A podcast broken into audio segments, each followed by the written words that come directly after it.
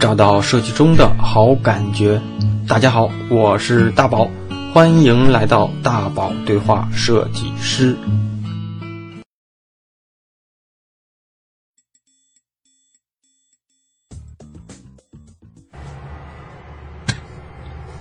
哎，大家好，咱们这一期的节目呢，又准时的跟大家见面了。嗯，如果你要是听过上一期的节目，应该知道啊，这一期其实应该是我跟思维哥我们聊聊他跟他的故事的这个下半场。上一期上一期节目基本上是没有聊过那个他和他现在做的这个产品，就是微博故事的这个一些设计上的一些小故事哈。当时我我也在说说，哎，咱们把这个产品相关的设计和设计故事啊，留到咱们这一期节目的。就是这个主题的下半场，上一期只聊了跟思维哥的一些他的这个成长路径的这个职业生涯。其实思维哥是一个很有趣的，甚至说有一些冷幽默的一个设计前辈，设计我叫他叫大哥吧，哈，算是大哥哥一样的一个设计前辈。然后，嗯，呃，其实就是说了这么多，大家也应该知道啊，这一期。嗯，他现在在微博主要做的就是这个微博的这个 story，然后我上周跟他录的时候，其实基本上是微博故事这块录了也有一个四五十分钟啊，他们为什么这么做呀？产品的背景啊，一些结果呀，怎么怎么样？然后，但是但是但是，哎呀，就不知道为什么最后的那一部分，也不知道是不是因为录音的问题啊，还是。还是出现了什么小的毛病，结果很基本上很大一部分内容是没有录上的，就让我特别的崩溃，就我也很无奈，嗯，跟大家就是算是道个歉。怎么说呢？就是嗯，后来保留的那一小部分，嗯，刚好避开了微博故事，完整的避开了他和他的微博故事的这些嗯产品描述也好。设计的这个过程也好，但是呢，其实我相信啊，作为一个可能比我们工作久的人，一个有资历的人，经历丰富的人啊，嗯，说的任何的一些小的分享，可能都值得我们大家去思考一下。嗯，我们最后这期节目保留了大概有小二十分钟的音频内容，嗯，我就作为咱们这一期的节目呢，先分享给大家。然后，即便说微博故事。或者说他的这个设计故事没有真正在这一期完整的分享给大家，但是这因为这个小事情，也可以成为让我再找机会再补录的一个小借口。我就在这个节目里跟大家承诺一下，肯定我会再找一个时间跟他单纯的、纯粹的再去聊聊他在做这个产品当中遇到的一些问题，然后设计过程当中的一些思考，包括一些。值得跟大家分享的一些纯设计层面的一些经验吧，所以咱们这一期呢，就先听我们最后剩下的这一段然后我我有机会再去补录纯粹的这次缺失的那个内容。所以呢，这一次呢，就把剩下的部分先分享给大家。产品的设计部分少，但是内容还是值得大家去思考的。甚至说值得大家去一听的哈，那咱们这一期节目就，嗯，先给大家就这样开始了。嗯，感兴趣这种产品的设计师挺有挺有收获的吧。然后，如果要是传统的平面设计师啊，传统的设计师或者说互联网设计爱好者啊，可能有些东西听听得似懂非懂的。咱们从设计本身，设计师本身，咱们再聊最后几个问题。真，就我觉得是作为咱们这个下半部分的一个小收尾。四维哥，你觉得作为一个设计师，或者说作为一个有追求一点的设计师，他自己啊，设计师的这个核心竞争力应该是什么？就是除了你的公司，除了你的级别，你认为设计师应该最应该强化自身的竞争力的这么一个维度是什么？如果如果要是年轻的小设计师问这类问题。能给他们一些什么建议？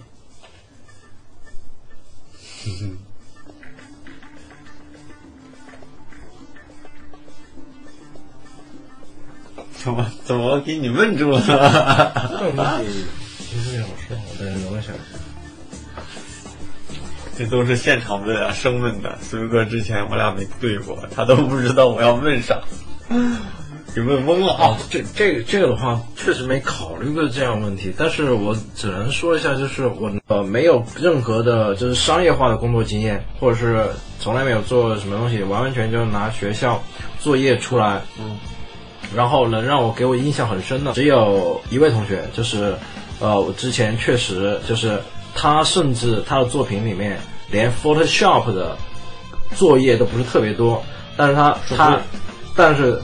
他做了一套字体，啊，然后那套字体大概就是以占呃以印度或者是以梵文那种东西为基础，然后以笔画，然后做了汉字字体，大约有也也不会那么多了，也有两三百字吧，或者更多一点点。呃，然后我觉得它是一个，它完完全全就是用钢笔画出来的。然后我看了他的手绘本什么的，就是完完全全你就是能感觉到他设计热情的一个人，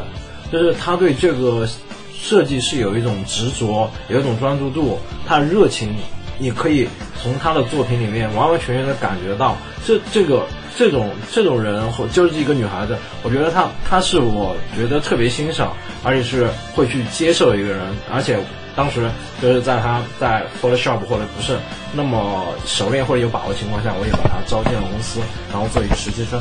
这个是让我我是是当时还没毕业的，对没毕业的，那是在北京上的学，在北京对什么大学啊？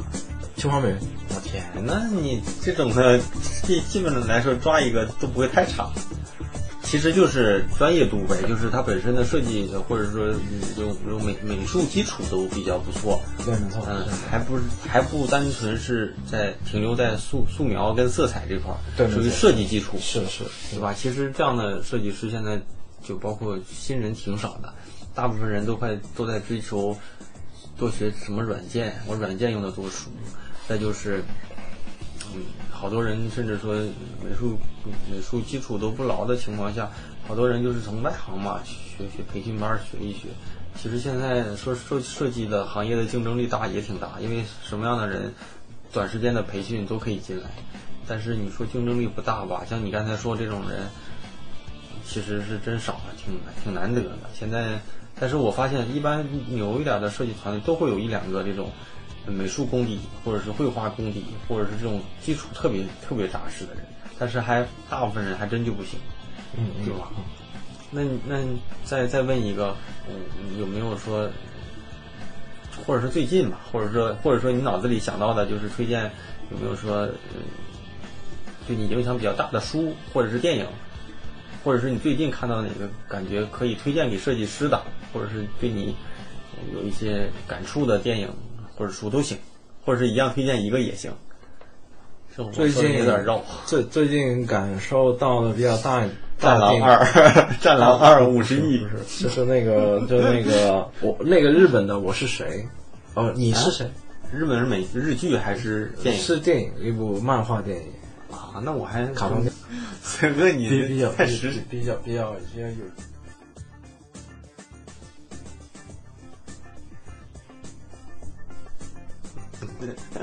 那你要是没啥好推的，咱就进入下一个话题。对对那你脑袋里有没有想到想到哪本书？就是觉得可以跟大家分享分享。最近看的书，嗯森哥是属于那种冷幽默，看的书没有我根本没也没没什么。我看的最近看的书是是是一个那你要是我想看的书，我还没来得及看。那你要是这样的话，我就推荐你，或者我推荐咱们这小伙伴，就是这个细节，就是各种套路。好像他这个是，嗯，他这个书上好像是五十，对，五十，我还没感兴趣好像是五十几个可以轻易，好像五十四个吧，我我看一下啊，五十二个啊，他那个这本书是五十二个，就是特别容易咱们做到的几个心理学的暗示，可以影响到别人。这本书我之前看完之后，各种翻，各种折。这本书四位哥能看到，就是对我各种读那个准都做了一些小笔记。嗯，如果要是大家没看过的话，可以可以留意一下，还是可以买一本，毕竟一本书几十块钱嘛。然后肯定收获不止这几十块钱，最后就是就是最后再重申一下，叫细节如何轻松影响他人。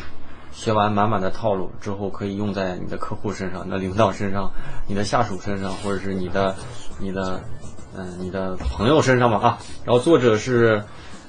作者就是美国的史蒂夫·马丁啊，就这个人，嗯，反正逻辑思维推荐的细节，大家一一搜应该能搜到，中信出版社的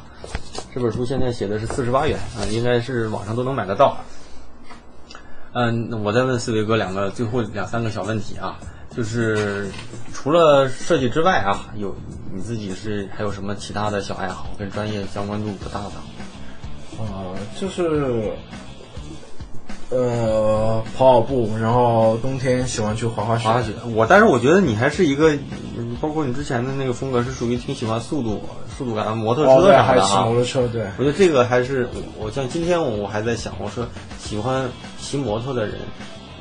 还真是喜欢，应该我觉得应该是真正喜欢玩摩托的人才去骑摩托。如果要真正为了出行、为了速度，一般有些人买个电瓶车哈。在中国，像你在北京，今天我看路上好多骑摩托的，都是那种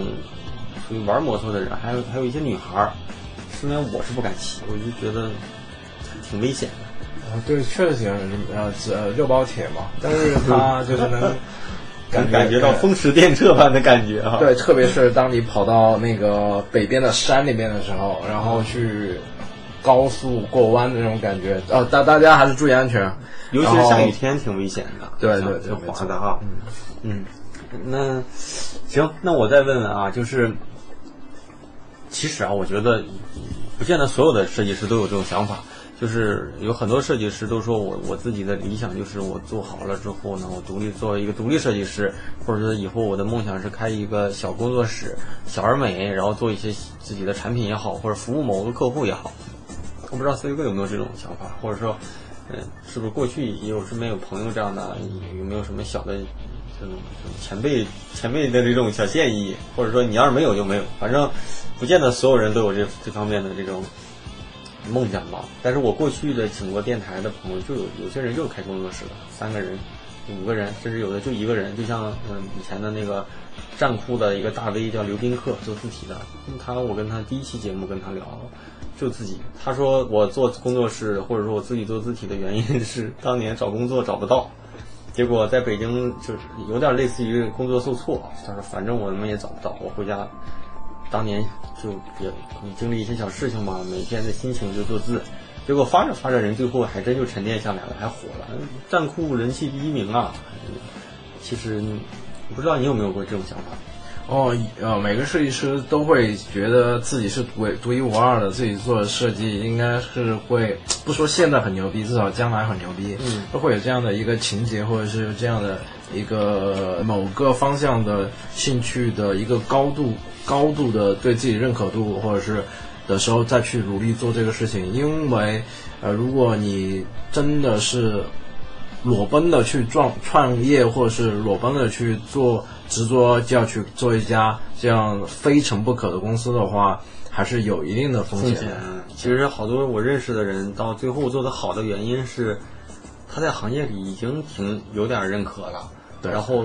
就是顺其自然的事儿，而不是硬创啊！就是什么都没有硬创。其实我反正我我我认识的一些朋友很多是这样的，最后其实就是发现好多人已经找你了，你可能接私活的钱比工资可能还高了，还不如出来投入更多精力啊！好像是最后做的还挺好的。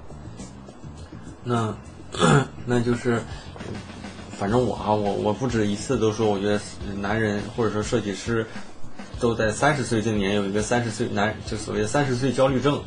我我反正去年三十岁，今年三十一岁，你肯定也经历过三十岁。我不知道你你在三十岁的时候，或者是你在哪一年有过那种特别感觉职业焦虑，就感觉好像一事无成，但是人到三十了这种感觉，然后对自己的职业规划什么的都还没有想明白，就咣当到了这个年龄了。你有没有过这个阶段？啊，有哎。就不过，不过说实话，无非就是哎，发现之之旁边的人都比你强，呃，不是比我强，呃，是比我年轻，或者是，或者是到那个团队，哎，你就是这个团队年纪最大的一个人，然后你会对此有点忌讳，就是谈年纪的时候。但是后来，其实我也没有找到一个特别好的解决方案就。过去了，就对，就过去就过去了。因为现在，呃，例如，例如我昨天跟我们 team 里的呃一些伙伴吃饭，然后他们可能都是九二年、九三年、九四年，然后然后跟他们聊天的时候，特别是聊到一些电视剧的时候，然后这种话题就直接直接就跳过去，就是根本就是可能现在上大学的，现今年上大学的应该是九九年的吧。呃九九年、两千年的了，对，差不多了对，十七岁。那假如说你，那你有没有就是就是自己的，包括说对未来，我觉得每个年龄段有每个年龄段的规划，自己有没有后续的一些职业上的一些规划，还是说我不知道啊，因为我还没到你的年龄，比我小的我可能会有一些感触。呃，更多的规划的话，其实对未来大家都不知道嘛，因因为因为生活反正是瞬息万变的。然后我觉得应该的话，就是给自己弄成有一个目标，就是我要做成一个事情。嗯就是我现在想的这个，就是不管你去例例如你你现在做的这个平台，呃，做做做的这个公众号，你要让有更多的影响力，有更多的粉丝，然后去呃影响更多人，然后有更多的受众。觉得我觉得就是这就是一个目标，成一成一个一个事。然后我觉得到一个状态下的话，就不光是是我今天完成这个月的工作，然后拿一份薪水，而是说，呃，可能放到更远的将来的话，我可能需要，呃，我现在做的每一天、每一分、每一每一秒的努力，在未来，我希望它能成一个果，嗯，然后能拿出来跟大家说，或者是跟自己说，嗯。哎，这个东西是我花了那么多时间，我有那么多经验，然后沉淀下来的，然后才达到了今天的这个样子。嗯，我觉得这个这个是更多这么去看待一个问题。嗯行呗，我觉得今天 我呃咱们俩认识也也挺长时间了，还还真没有算是挺严肃的聊一些跟设计相关的啊，除了当时面试那会儿，剩下的更像朋友一样。今天还算是聚到一起，好好聊了一下专业，聊了一下算是一些职业上的问题。我反正作为呃思维哥比起来，我算他的偏晚辈一点啊，呃我还挺有收获。然后我希望大家就是在听完之后，我们的嬉笑言谈之后啊，呃，也有一些自己的理解、自己的见解，包括说我们的一些聊天之后对大家的一些小帮助啊。那这期的节目，我觉得应该是时间差不多，我就聊的也差不多，我准备的东西基本上都都都已经聊出来了。如果大家感兴趣，或者说有什么疑问，或者说对微博对微博是有什么自己的呃意见啊，或者说呃建议啊，可以留言，没准有些意见四友哥会看到，还真是对他的产品有一些帮助，一些直接的用户反馈可能还还真是双向的哈。然后大家有什么感兴趣的话题，直接在留言。那咱们这期的节目就到这里，欢迎大家最后啊再继续提醒大家一下，在网易云音乐和喜马拉雅搜索“大宝对话设计师”，每周三会准时更新。我的公众号叫大宝频道，之前的大宝设计大宝的设计师语录改名之后大宝频道，然后大家去欢迎订阅。如果如果再感兴趣的。小伙伴可以在我的微信的每一篇文章的最后都能找到我的个人微信的二维码，可以可以扫描，欢迎随时来聊。但是我不一定会看得到，但是看到的话我都会加啊。那咱们这期的节目就到这里，下周再见。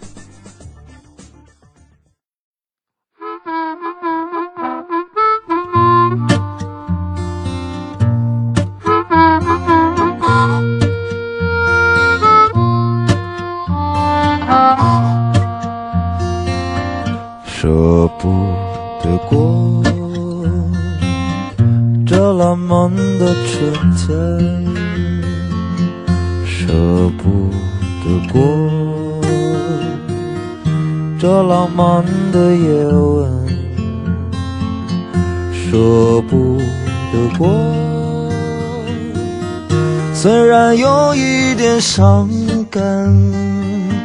舍不得过。回不到的从前，抽一口烟，记住你的容颜，喝一杯酒，醉醉在你的心间，有一滴泪。快乐的时光短暂，一个回忆，不想明天。